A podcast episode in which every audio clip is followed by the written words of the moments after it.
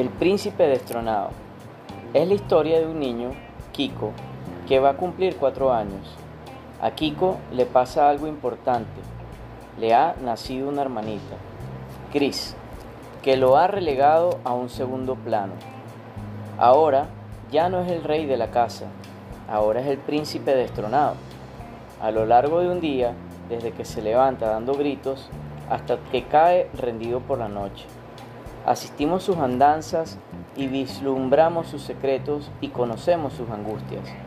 Detrás del niño tan admirablemente recreado, vemos el mundo familiar, los otros hermanos, el padre y la madre, las criadas, la ciudad, el mundo.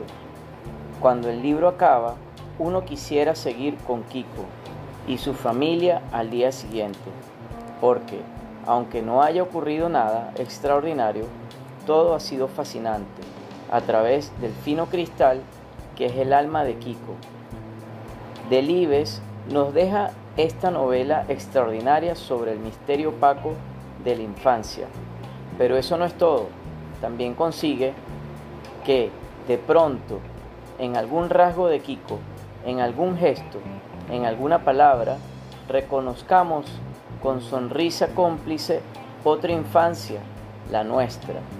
Y bueno, si quieres saber un poquito más acerca de nosotros, por favor visítanos en el link anexo. Muchísimas gracias por escucharnos.